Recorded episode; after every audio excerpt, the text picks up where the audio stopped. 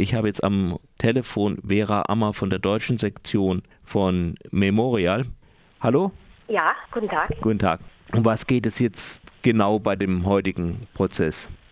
Also es handelt sich konkret um den russischen Dachverband von Memorial, in dem die russischen regionalen Verbände von Memorial sowie auch die äh, also thematisch arbeitende Verbände wie zum Beispiel das Menschenrechtszentrum von Memorial, Verbände zur historischen Aufarbeitung in Petersburg und in Moskau und andere organisiert sind. Also es geht nur zur Unterscheidung, es geht nicht um das internationale Memorial, sondern um den russischen Dachverband. Und um äh, die Auflösung des Dachverbandes auf Antrag des Justizministeriums. Das Justizministerium hatte Ende 2012 eine Routineüberprüfung des Dachverbandes, des russischen Dachverbandes für Memorial durchgeführt.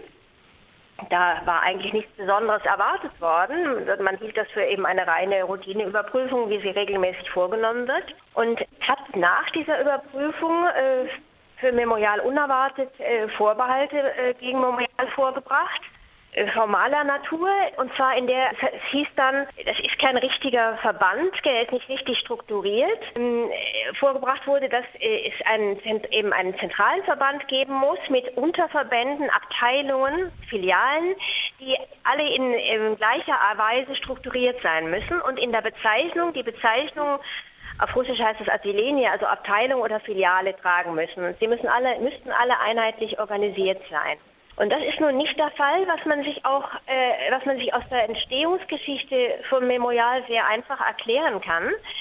Ende der 80er Jahre, 88, 89, zum Teil auch schon 87, haben sich in der gesamten Sowjetunion äh, in Eigeninitiative voneinander unabhängig diese Verbände gebildet und ganz unabhängig voneinander auch strukturiert und sich auch verschiedene Bezeichnungen gegeben. Die haben dann niemanden in der Zentrale gefragt. Sie hatten alle das äh, ähnliche Anliegen, Aufarbeitung der Vergangenheit, Stalinismus, äh, der sowjetischen Geschichte und dann auch äh, zum Teil Menschenrechte, soziale Fragen. Mit sozialen Fragen meine ich jetzt äh, Fürsorge für ehemalige äh, Gulag-Häftlinge und dergleichen.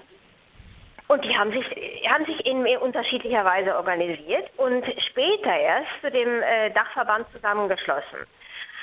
Und äh, das ist so geblieben und wir haben das immer, also Memorial hat das sehr geschätzt, das gehört zum Selbstverständnis vom Memorial, dass das eben selbst, selbstständig organisierte Vereinigungen und Verbände waren.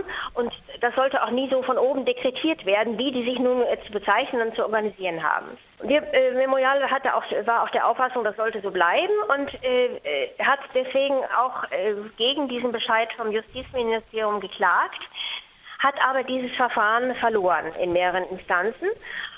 Und äh, daraufhin hat jetzt das, äh, hatte das Justizministerium beim Gericht, die auf, beim obersten Gericht, äh, die Auflösung des russischen Dachverbandes im Memorial verlangt.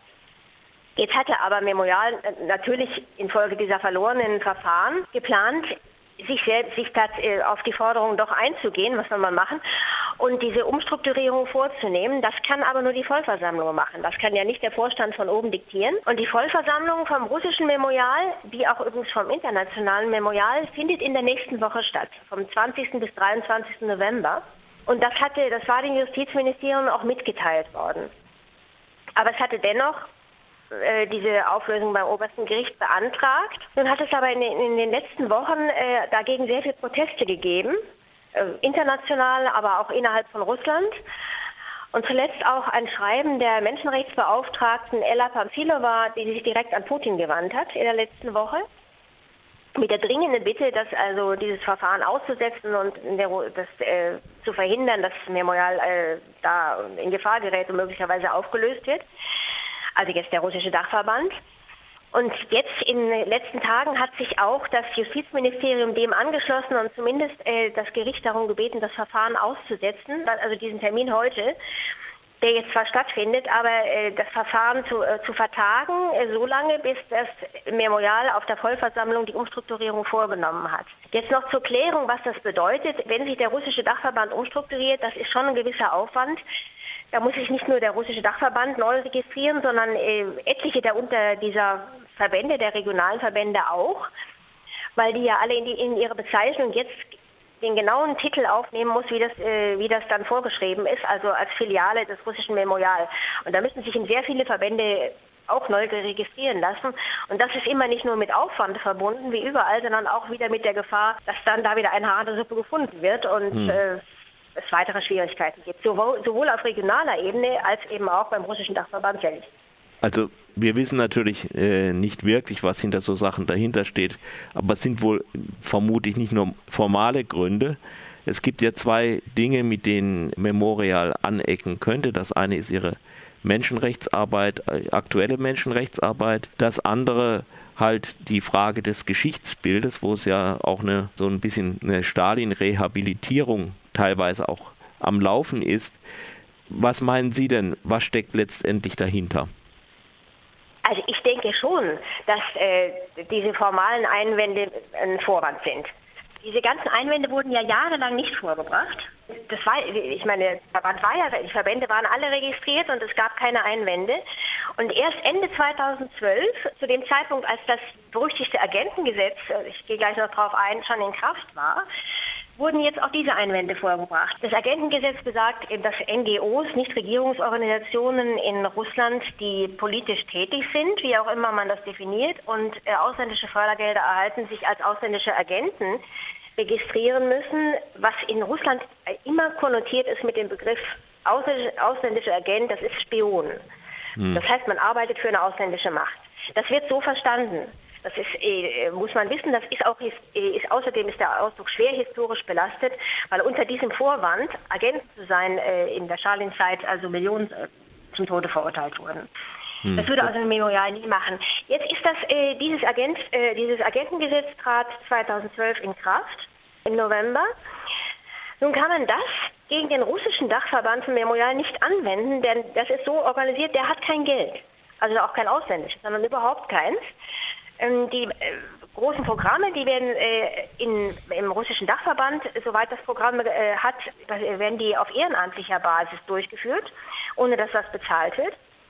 Und andere Programme, für die eben Finanzmittel erforderlich sind, das, das machen andere Verbände zum Teil in Zusammenarbeit mit dem russischen Memorial. Und ich glaube schon, dass im Zuge der äh, ganzen äh, Aktionen, die seit 2012 und vor allem dann 2013 und in diesem Jahr gegen Nichtregierungsorganisationen und auch gegen Memorial durchgeführt wurden, dass diese Aktionen, äh, diese Einwände, die Vorbehalte des Justizministeriums gegen den russischen Dachverband Memorial damit in Zusammenhang stehen. Dass man aber das eben dieses Verfahren gewählt hat, erstens, weil der russische Dachverband kein Geld hat und zweitens, weil man einen Verband ja auch sehr belasten und lahmlegen kann, indem man ihn mit äh, juristischen äh, Problemen konfrontiert, dazu zwingt, sich juristisch auseinanderzusetzen, sich neu zu registrieren und, und dergleichen mehr. Äh, zum Geschichtsbild, das ist, ist natürlich ein, ein weiterer äh, Punkt. Natürlich ist es nicht, äh, was Memorial da tut, nicht unbedingt im Mainstream heute wo also ein möglichst positiv, dem, die offizielle Linie die ist, dass dem, vor allem den russischen Jugendlichen ein möglichst positives Geschichtsbild auch von der Vergangenheit vermittelt werden soll, mit dem sie sich identifizieren können, äh, mit dem sie sich, also anhand dessen sie patriotische Gefühle entwickeln können und dergleichen. Es ist ja nun erklärtes Ziel, die Jugendlichen zu Patriotismus zu erziehen und da passt es nicht hinein, wenn es da so viele negative Dinge gibt, wie es äh, zum Beispiel mit dem Thema Stalinismus äh, verbunden ist. Und zum Thema Menschenrechte ist klar, dass ist jetzt, geht jetzt ein bisschen noch in eine andere Richtung. Das Menschenrechtszentrum vom Memorial ist natürlich unter äh, speziellem Beschuss, kann man sagen. Das ist inzwischen als ausländischer Agent registriert, kommt den damit verbundenen Verpflichtungen aber nicht nach, denn das würde bedeuten, dass auf, äh, mit diesem, äh, dieser Brandmarkung, also dieser Registrierung als ausländischer Agent ist auch verbunden, dass auf jeder Publikation, auf jedem Flugblatt oder auf jeder Website oder was auch immer man jeder, in der, jeder Buchpublikation verzeichnet ist, dass man als ausländischer Agent arbeitet. Also die Funktion eines ausländisch, ausländischen Agenten ausübt. Und das macht natürlich keine NGO.